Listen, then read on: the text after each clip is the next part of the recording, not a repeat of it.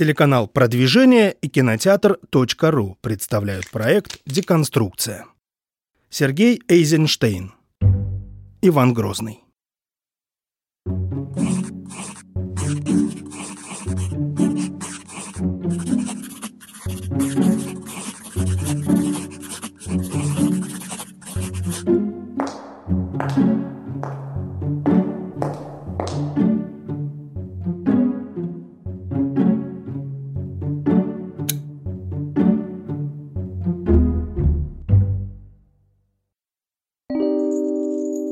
Деконструкцию в условиях становящейся актуальности следует трактовать еще и как защитную реакцию пытливого ума на ошеломляющую некомпетентность тех, кто решил, что тоже имеет право на высказывание.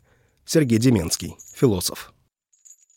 Царь и великий князь, государь всея Руси, великие белые малые. Царь, царь, русский царь. Политические убийства, заговоры, это была рутина. Башку-то тебе недолго таскать. Старая, феодальная, родовая аристократия. С родословными, как у пуделей на выставке. Они все друг друга знали в лицо и отлично, как в деревне, знали, кто чем занят. Иван Грозный был в большей степени, в гораздо большей степени положительный персонаж. Сами порядок наведем! Выставили натурально маньяком. Он всем все припомнил. Курбский к Сигизмунду бежал. Дорогой друг Андрей, ты поступил как законченная скотина. От стрелы тебя уберечь хотел. Эпоха перелома вообще всей русской истории. Это проект «Деконструкция». Сегодня мы обсуждаем первую серию фильма Сергея Эйзенштейна «Иван Грозный». В гостях у нас историк и писатель Клим Жуков. Здравствуйте. Привет. Иван Грозный. Первая серия. Последний фильм кинорежиссера Сергея Эйзенштейна – о необходимости обратить внимание на личность Ивана IV высказывался Иосиф Сталин. Он же и определил режиссера картины. Сценарий студия Мосфильм утверждает в 1941 году. Задумывалась кинокартина в трех частях. Съемки первой серии начинаются 1 февраля 1943 года в Алмате. Музыку к фильму написал Сергей Прокофьев. Роль Ивана Грозного исполнил народный артист СССР Николай Черкасов а в сентябре 1943 года была получена рецензия Сталина. Товарищ Эйзенштейн справился с задачей. Иван Грозный показан как прогрессивная сила своего времени. Съемки были завершены в 1944 году. В январе 1945 года картина вышла в прокат в СССР. После мировой премьеры фильма Чарли Чаплин писал «Иван Грозный – величайший исторический фильм, когда-либо созданный». Съемки фильма «Иван Грозный» начинаются в 1943 году по распоряжению Иосифа Сталина. Как ты думаешь, в чем личный интерес вождя? Сталин, во-первых, очень внимательно относился к изучению и популяризации истории. Я думаю, что у нас очень мало кто из правителей понимал всю важность этой тематики изучения и популяризации. Это, во-первых. Во-вторых, он очень внимательно относился к кино как наиболее массовому искусству, которое как средство донесения неких идей до людей наиболее эффективно.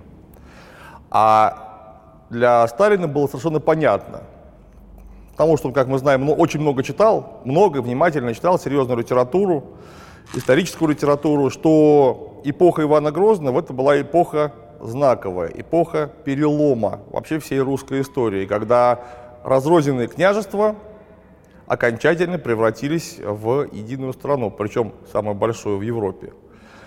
Так, между прочим, то же самое происходило и во времена Ленина, а потом Сталина, когда одна империя превратилась в совершенно другую, с абсолютно иным качеством страну.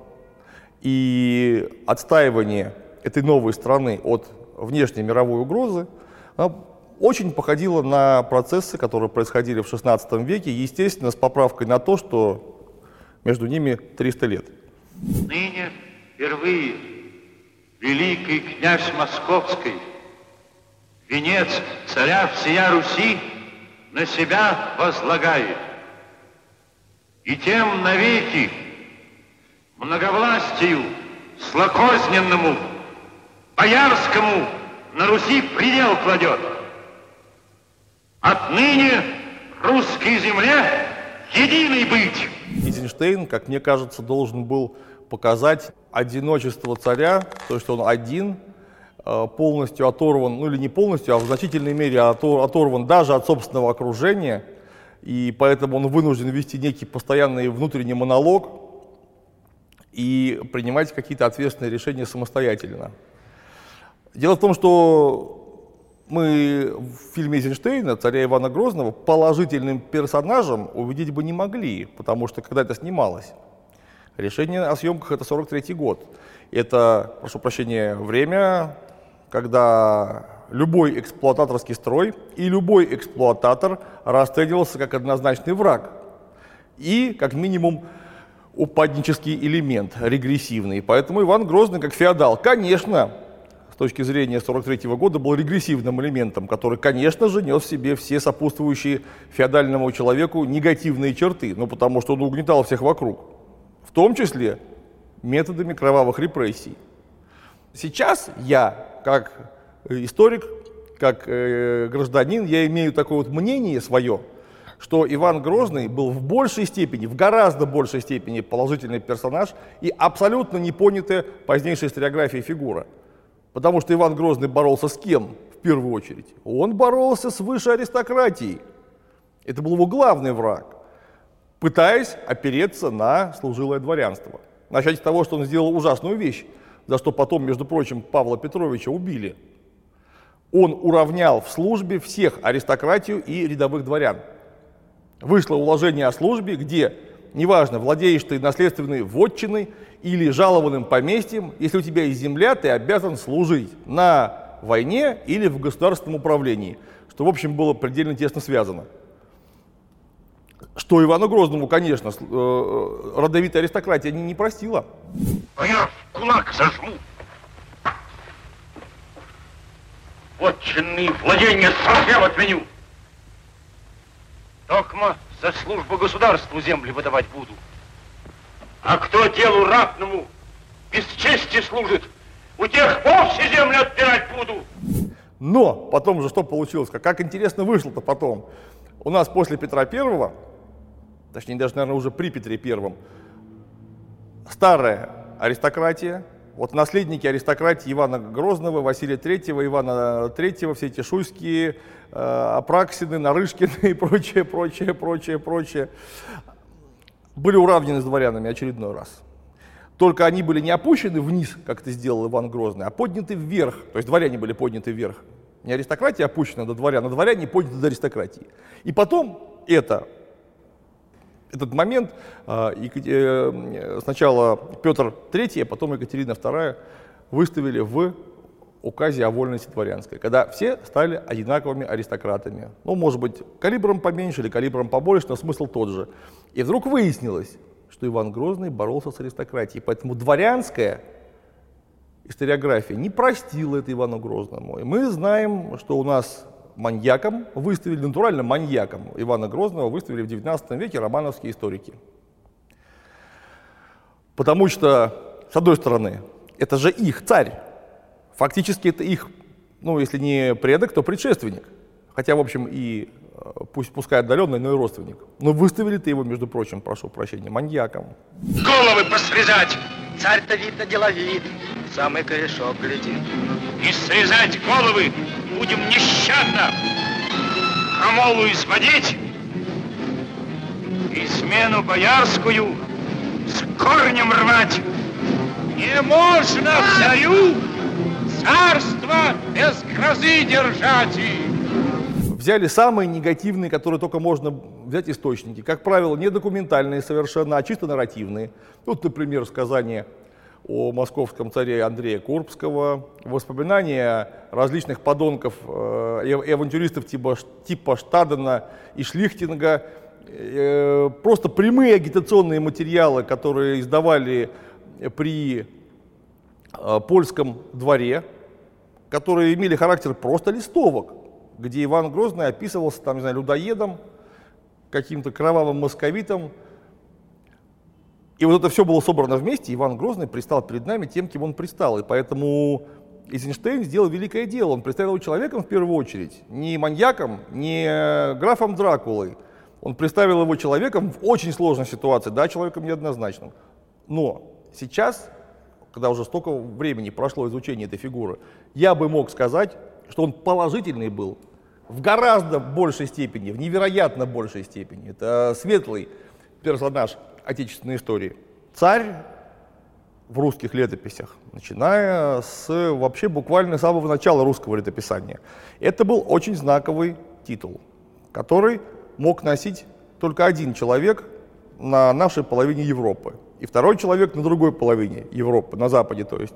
Потому что царь — это император. Это прямой русский перевод этого самого слова. Потому что ну, император — что это кесарь по имени Гая Юлия, нашего дорогого кесаря, Цезаря. Так вот, это русифицированная Цезарь. Цезарь, Цезарем назваться нельзя было просто так, потому что, ну, казалось бы, если у тебя есть некая страна, почему этот князь не может обозвать себя как угодно? Например, например, Цезарем. Какие проблемы? Но нет, в сознании русского человека был византийский, восточно-римский кесарь и западно-римский кесарь, которые управляли вдвоем единой империей, потому что империя, как Бога данная, по мыслям людей того времени, единая власть вселенская могла быть только одна. Это та империя, которая в конце концов приняла христианство.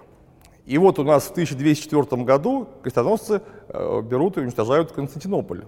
Э, э, Византийская империя падает, это как раз православная часть Вселенской империи, разрушается. И после этого термином царь у нас именуют только татарских ханов после монгольского нашествия. Из Казани три посланца к царю ломятся. Из Казани? Пусти.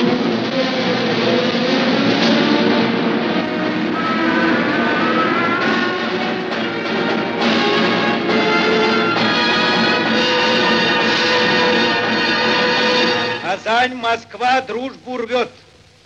Союз Москвой кончает. Москву войной идет. Казан большой, Москва маленький. Москва кончился. Наш великий хан подарок посылает. Русский царь, позорно имей. Русский царь сам себя кончает. Видит Бог, не хотели мы брани, но прошли времена, когда иноземец дерзновенный безнаказанно смел вторгаться на земли державы Московской. И нож сей тех пронзит, кто руку на Москву поднял. Навсегда с Казанью покончим. Это была та сила, которая заполнила пустоту, образовавшуюся на месте исчезнувшей Византийской империи. И никто просто так не мог объявить себя, прошу прощения, наследником Гая Юлия Цезаря, хозяином православной части Вселенской империи.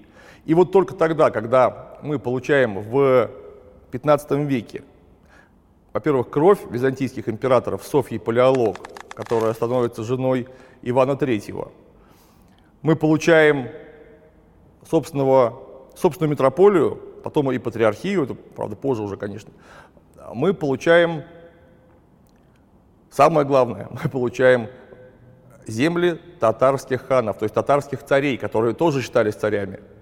Вот только после этого можно было объявить себя императором. И э, европейские владыки, они вообще, откровенно говоря, это восприняли э, с большим подозрением. Потому что какой это император? Вопрос. Что это такое? Император есть один в Священной Римской империи. Больше никаких императоров быть не может. Ну, возможно, где-то вдалеке, э, на Дальнем Востоке, в Китае есть еще император, но это настолько далеко, что можно даже об этом не задумываться. И вот появляется какой-то человек, который почему-то объявляет себя царем и требует во время дипломатической переписки и на дипломатических э, встречах величать себя полным титулом, то есть полным титулом, а именно царь и великий князь, государь всея Руси, великие, белые, малые и так далее, и так далее, и так далее. Но это как раз отражено в фильме. Конечно, это была Во время мощнейшая идеологическая и политическая декларация, где Иван Грозный, наконец, официально объявил себя наследником одновременно Византийской империи и одновременно э, наследником империи Чингисхана. В день сей венчаемся мы на владение теми русскими землями, что ныне до времени под другими государями находятся. Два Рима пали, а третий, Москва, стоит, и четвертому Риму не быть. И тому Риму третьему, державе московской, единым хозяином отныне буду я один. Папа не допустит, император не согласится. Европа не признает. Сильным будет, все признают. Надо, чтобы силен не был. Первым подобный фокус, ну, конечно, не в полном объеме, но подобный, провернул далекий предок Ивана Грозного Андрей Юрьевич Боголюбский, э, великий князь Суздальский Владимирский, который первым осмелился назвать себя государем всея Руси. То есть он, конечно, царем себя в здравом уме, конечно, не называл, но государем, то есть хозяином в переводе на современный русский, он себя вполне себе величал. А что значит хозяин в сознании средневекового человека? А конкретно не просто хозяин, а термин государь или господарь. Это термин, которым раб обозначал своего хозяина. То есть это, обознач... это значит, что он всех остальных считал не просто своими там, слугами, э, младшими коллегами, назови как хочешь. Он считал, что он один хозяин, а все вокруг где-то в рабском состоянии находятся.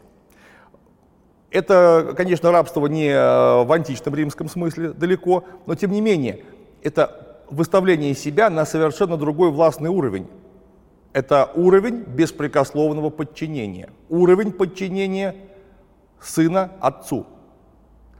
И старая, даже не старая, а древняя феодальная вольность, на которой вообще Э, была построена земля после Киевской Руси, скажем так. Она вообще не допускала этого, потому что каждый феодал был полным господином на своей земле. И к временам Ивана Грозного ничего же не поменялось. Потому что как были феодалы, старая феодальная родовая аристократия с родословными, как у Пуделей на выставке. Уж давайте, простите мне такую грубую ассоциацию. Они не терпели какого-либо вторжения в собственные феодальные вольности, в собственные феодальные права, как это тогда называлось в старину. То есть то, что досталось от дедов и от прадедов. Это была освященная традиция, которая вступила в страшнейший конфликт с объективными требованиями государственного и собирательного страны строительства. То есть объективным центра стремительным тенденциям, которые наметились еще с конца XIV века. И к моменту Ивана III, Василия III, Ивана Грозного обрели мощное выражение. Ибо токма при едином, сильном, слитном царстве внутри твердым можно быть и вовне. Но что же наша отчизна, как не тело, по локти и колени отрубленные. Верховья рек наших, Волки, Двины, Волхова под нашей державой, а выход к морю их в чужих руках.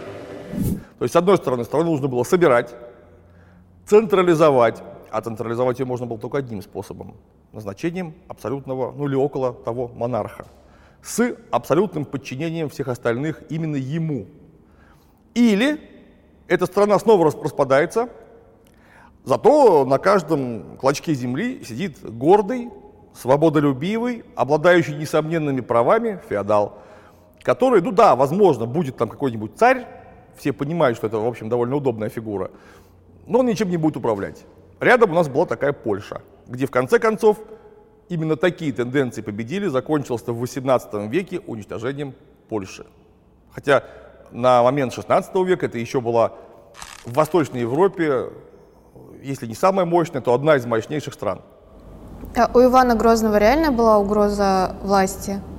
потери власти или нет? Как я только что и сказал, это были объективные тенденции. С одной стороны, Иван Грозный и силы, которые направляли страну в единый центр, они эту власть цементировали, а с другой стороны, как в любом явлении в нашем мире, был противоположный процесс единства и борьба противоположностей, это такой закон диалектики, а, а также отрицание собственного отрицания.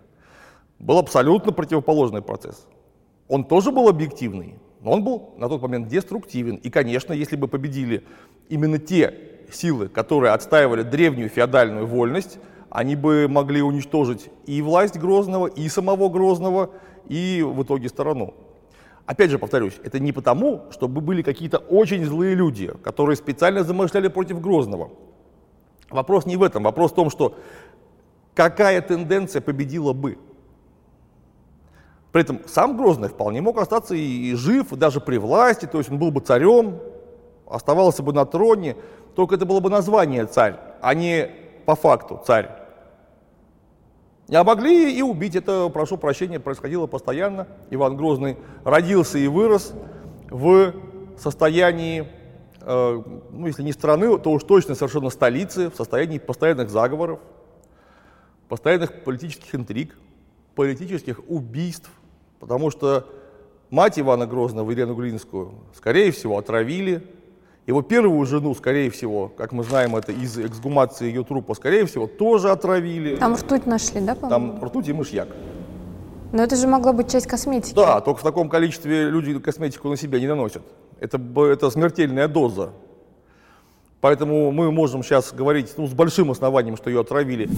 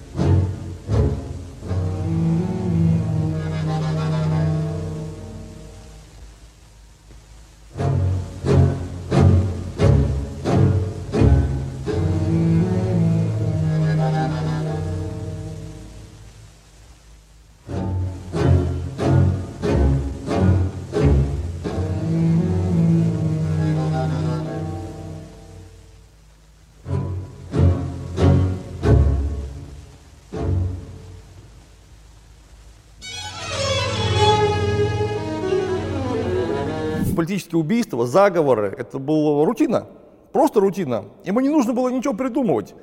Э, в смысле того, что он такой параноик и сам себе что-то там напридумывал. Господи, ну какие могут быть заговоры? О чем вы говорите? Это сейчас современному человеку непонятно. А тогда, повторюсь, для Грозного это было не просто понятно. Это был железный, абсолютный факт. Потому что что такое столица в то время? Ну, по крайней мере, во властном ее выражении. Ну, это около 300 семей. То есть понятно, что они ну, ну, понятно, а, разной степени значимости, но круг очень небольшой. Они все друг другу знали в лицо и отлично, как в деревне, знали, кто чем занят. И Грозный, который с измольства находился зависимым от этих людей, он это видел, знал и в лицо знал этих вот заговорщиков, которые занимались тем, чем они занимались. Было бы очень странно, если бы он, достигнув совершеннолетия, вдруг резко бы стал всем доверять. Ну, это было бы вот конкретно странно. Система местного самоуправления, которую он создал, это была крайне устойчивая, самоподдерживающаяся система, где колоссальные полномочия и колоссальное значение имела местная власть на местах. И система Ивана Грозного – это вот та самая система, которая после начала смутного времени, когда рассыпалось вообще все, то есть страны фактически не стало буквально э, в течение двух-трех лет – как это у Алексея э, Константиновича Толстого в поэме «История государства российского» было сказано, Вернулись поляки, казаков привели, поляки и казаки, казаки и поляки, нас паки бьют и паки, мы ж без царя как раки, горюем на мели. Прямые были страсти, порядка ж не на грош, известно, что без власти далеко не уйдешь. Вот. Так вот, власти-то не было, но страна продолжала функционировать. На местах собирались налоги, Содержались гарнизоны, чинились стены, кормилось войско, проводились поместные воинские верстания. Столицы не стало фактически, она захвачена врагом, а страна продолжает жить при этом. И именно система Ивана Грозного, да, конечно, потерпевшая чудовищный урон, просто невероятный. Она страну спасла в смутное время, это наследие Грозного. Если бы все зависело от одного царя, то со взятием столицы страны бы просто одномоментно не стало. Это практическое испытание системы, которую строил и выстроил Иван Грозный и его друзья.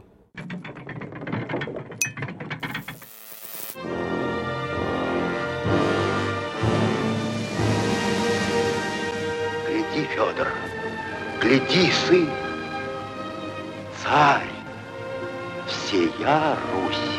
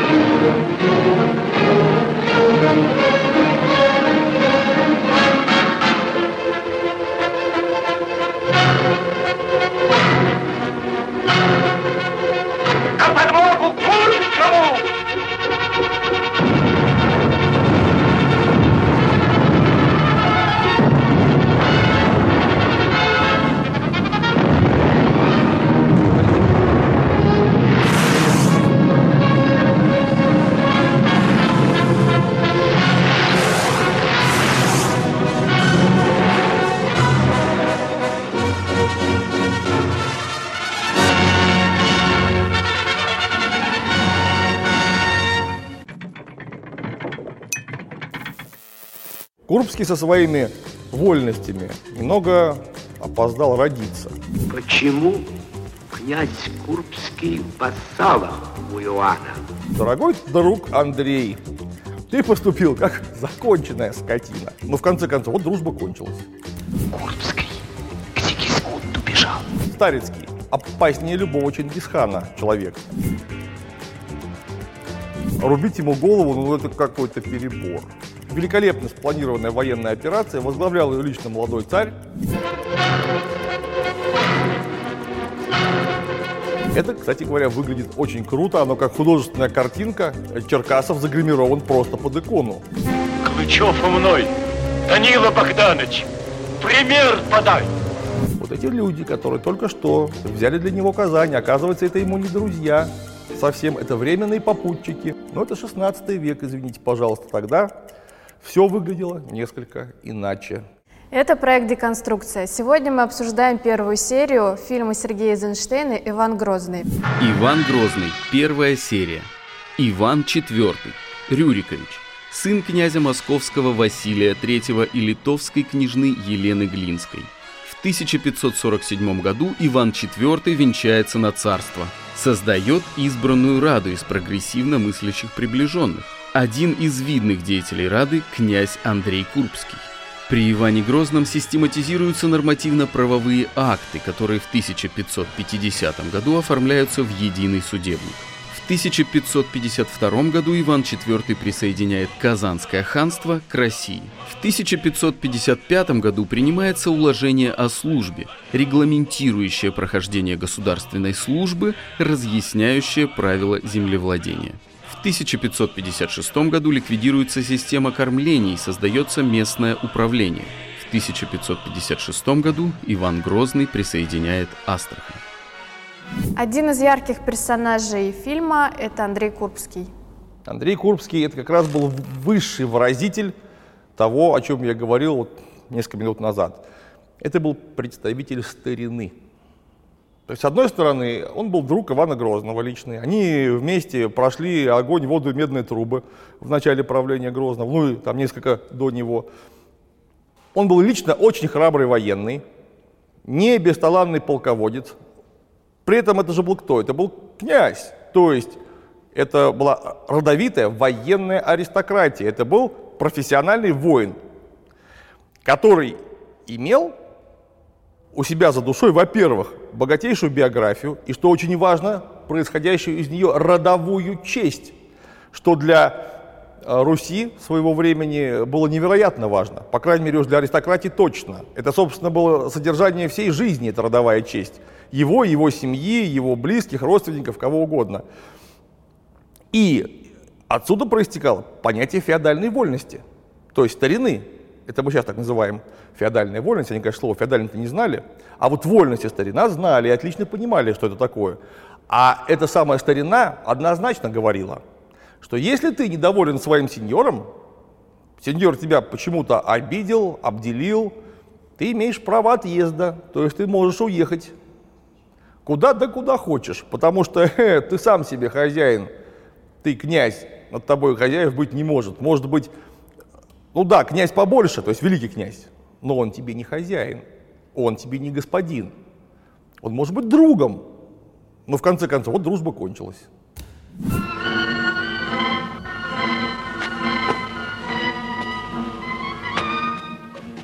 Лютость, бессмысленная глупость! Даже зверь не ученый, и тот разумен во злобе своей. Руку на царя поднять посмел.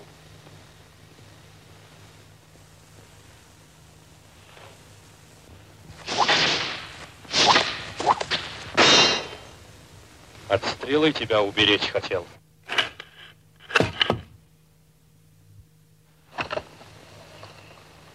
Коли от стрелы, так спасибо.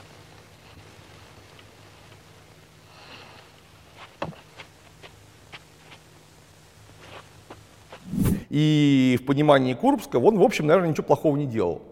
Но в изменившихся условиях Курбский со своими вольностями немного опоздал родиться. Потому что в момент его вроде бы легитимного, законного отъезда э, в Речь Посполитую, в Литву, он уже предавал не лично своего друга. А тут, знаете, это вопрос такой, очень сложный, кто кого предал что называется, милый бронянец только тешится, нам в этом не разобраться. Он предавал это уже объективно сторону. То есть он предавал единую страну с единым народом. И он переметнулся на службу к прямому военному противнику в разгар войны. Это было настоящее предательство. О чем, собственно, Грозный пытался ему в письмах сообщить, что, дорогой друг Андрей, ты поступил как законченная скотина. Поэтому, поэтому и поэтому. А Курбский его просто не понимал. Это в письмах видно, что он ему отвечает вроде бы про то же самое, но совершенно другими словами. Он находился в устаревшей реальности. Поэтому я называю Курбского ярчайшим представителем старины, который просто не, не понял, не успел понять, не успел принять новых тенденций, оставшись э, в таком состоянии, э, условно можно сказать, э, затянувшегося 15 века. То есть в 15 веке это было бы вообще нормально. Никто бы про Курского слова плохого не сказал. А в 14 веке это было нормально. Более того, туда эти князья ездили друг к другу, служить, не служить, вот, вот просто вот так вот. Он у нас э, к Дмитрию Донскому приехали э, три литовских князя служить. Сражались на Куликовом поле, а потом взяли и уехали. Ну, как-то все. В 16 веке это было уже совершенно другое э, деяние с абсолютно другими последствиями и э, совершенно дру, э, другим общественным звучанием. Вот так. Великий государь, Курбский к Сигизмунду бежал.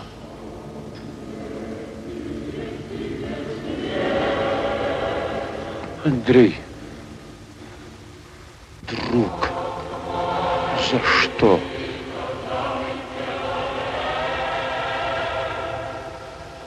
Чего ему не доставало?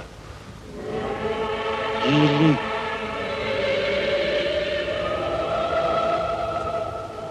шапки моей царской захотел?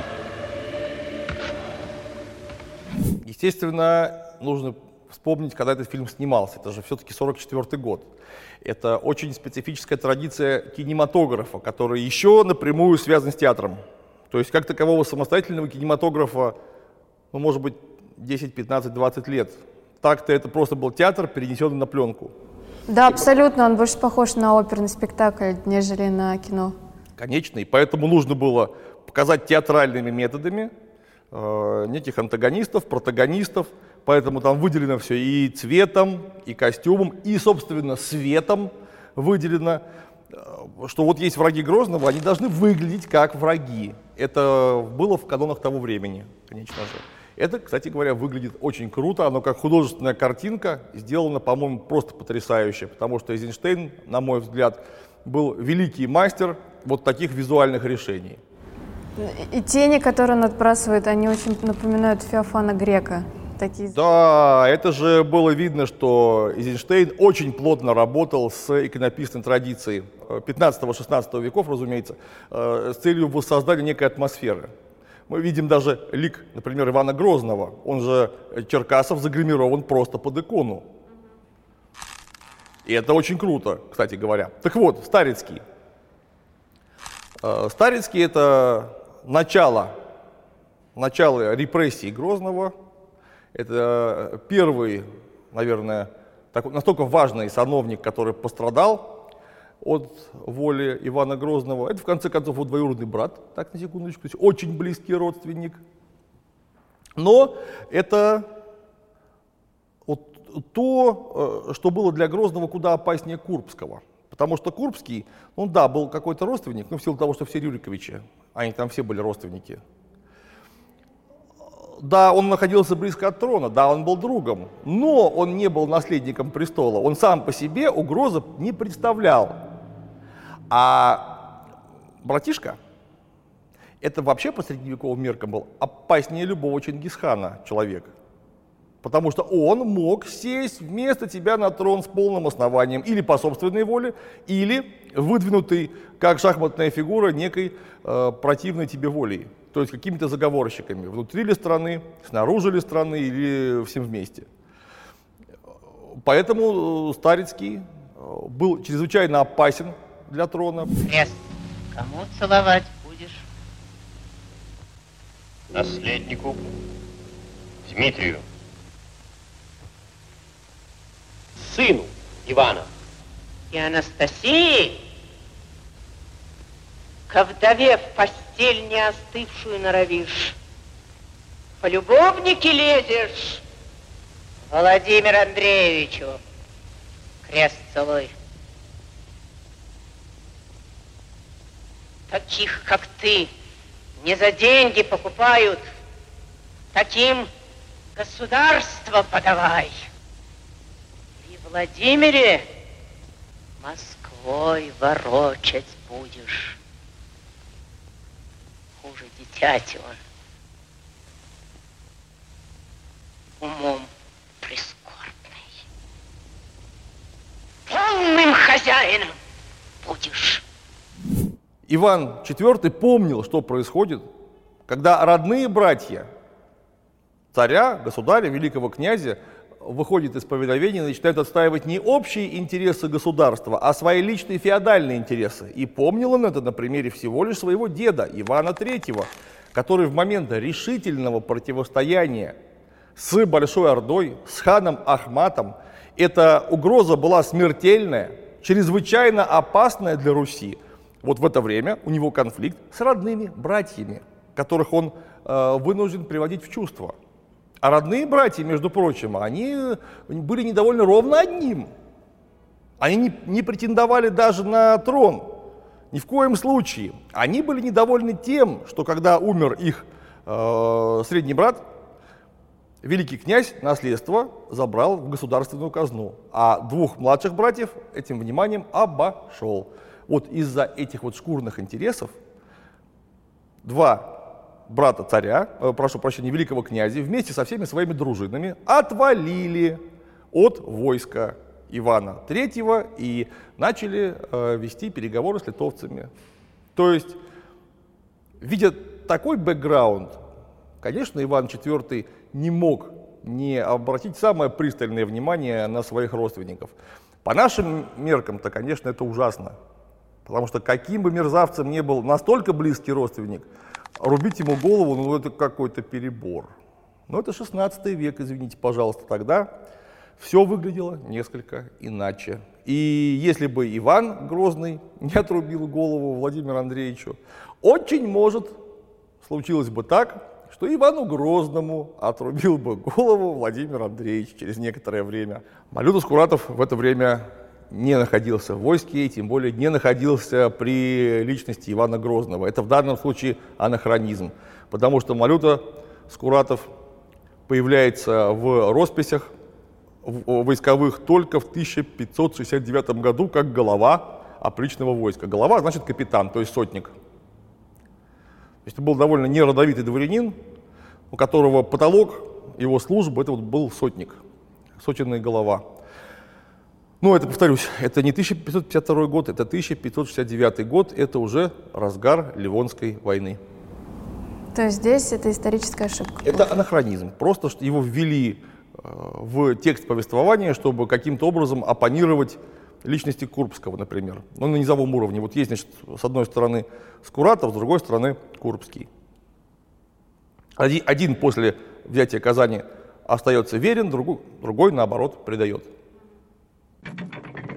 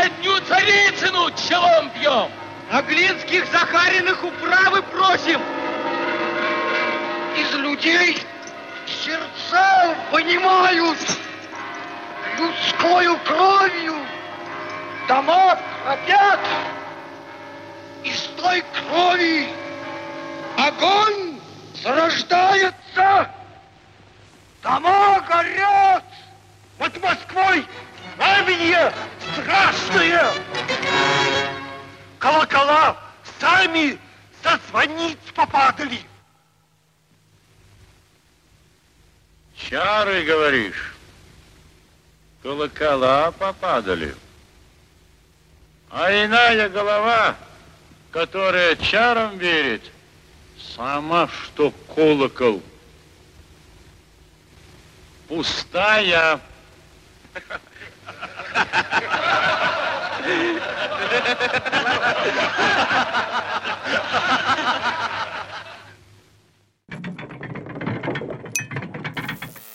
Волга – это был такой рубеж, за который Русь не выходила никогда. Казан большой, Москва маленький. И Казань нужно было брать обязательно. Великолепно спланированная военная операция возглавлял ее лично молодой царь. Вот эти люди, которые только что взяли для него Казань, оказывается, это ему не друзья. Совсем это временные попутчики. Он всем все припомнил. Это проект «Деконструкция». Сегодня мы обсуждаем первую серию фильма Сергея Эйзенштейна «Иван Грозный». Иван Грозный. Первая серия. Образ Ивана Грозного в кинематографе. В 1909 году выходит любительский фильм Василия Гончарова по мотивам смерти Ивана Грозного Алексея Толстого. 1915 год. Драма «Царь Иван Васильевич Грозный» режиссера Александра Иванова-Гая. Экранизация оперы римского-корсакова «Псковитянка». В роли царя Федор Шаляпин. Иван Грозный предстает деспотом. В массовке в роли опричника дебютировал Михаил Жаров, актер, который сыграет Малюту Скуратова в картине Эйзенштейна «Иван Грозный». Кинолента «Иван Грозный» была восстановлена на студии Мосфильм в 1987 году. В 2009 году режиссер Андрей Эшпай снимает 16-серийный телевизионный фильм «Иван Грозный». Роль царя исполнил Александр Демидов. В 2019 году кинокомпании QS Films и Central Partnership объявили о планах создать эпический хоррор «Иван Грозный». Взятие Казани – одно из важнейших событий XVI века. А, как эта тема раскрыта в фильме? Это было, по крайней мере, в восточной политике Руси решительный шаг, который сделал возможным превращение Руси уральскими землями, а потом и Сибирью. Потому что Волга – это был такой рубеж, за который Русь не выходила никогда вообще в своей истории. Более того, Волга – это было Казанское Астраханское ханство, Казанская Орда и Астраханская Орда, она же Большая Орда, которые, с одной стороны, препятствовали вообще восточной торговле Руси, потому что у нас Нижним Новгородом фактически кончалась наша Волжская территория. Ну а дальше все, дальше была Казань. Дальше была Астрахань. И, во-первых, это были земли Золотой Орды, Улуса Джучи. Если Иван Грозный претендовал на царство, то он не мог быть фактическим царем, не забрав себе эти земли. При этом Казань, да как и Астрахань, имела внутри еще с 15 века довольно мощные промосковские партии. И первым-то к миру и фактическому вассальному союзу с Москвой Казань привел Иван III, как мы помним. 15 веке. Но потом там победили протурецкие и условно, незави- условно независимые э, силы в Казани очередной раз, и Казань отложилась. Мы рисковали оказаться, во-первых, без собственной волжской торговли, во-вторых, в окружении очень недоброжелательных соседей, очень недоброжелательных. И Казань нужно было брать обязательно. И мы знаем три похода, которые предпринял Иван Грозный. Два из них окончились неудачами. И Третий 1552 года окончился взятием Казани, блестящим совершенно. Это была великолепно спланированная военная операция. Возглавлял ее лично молодой царь. Лет ему тогда было совсем чуть-чуть, ему было 22 года. Он 1530 года рождения, стало быть, 22. Это был бесценный урок для него, как э, военного дела, практический урок, семинарское занятие, так и политический, потому что мы все помним, чем это закончилось. Потому что только что все это войско, очень большое по временам середины 16 века. Там было порядка 15-17 тысяч человек. Против того, что нам сообщают э, нарративные источники, говорящие там о 60, 50, 100 тысячах человек, нет. Там было всего лишь 15-18 тысяч, но это было все равно огромное войско, в котором участвовала масса царедворцев того времени, включая будущего предателя Андрея Курбского и многих других, которые да, с одной стороны храбро сражались, но с другой стороны чем это все закончилось. После взятия Казани из-за походных тягот Иван Грозный болеет тяжело. И учитывая состояние медицины того времени, легко может умереть. И у него, мы знаем, уже есть к того времени наследник мужского пола, сын. Он требует, чтобы ему принесли присягу, чтобы передать власть, а бояре отказываются ее приносить. Палецкий! Иван!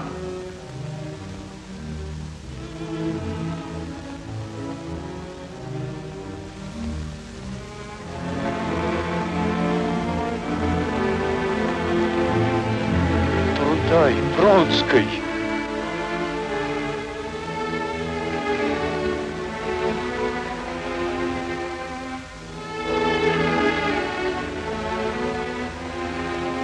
Клычев у мной!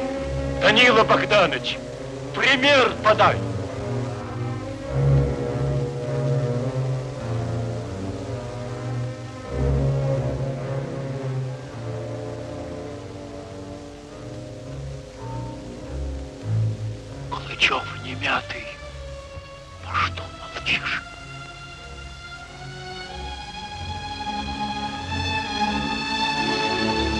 Куретин! Фуников.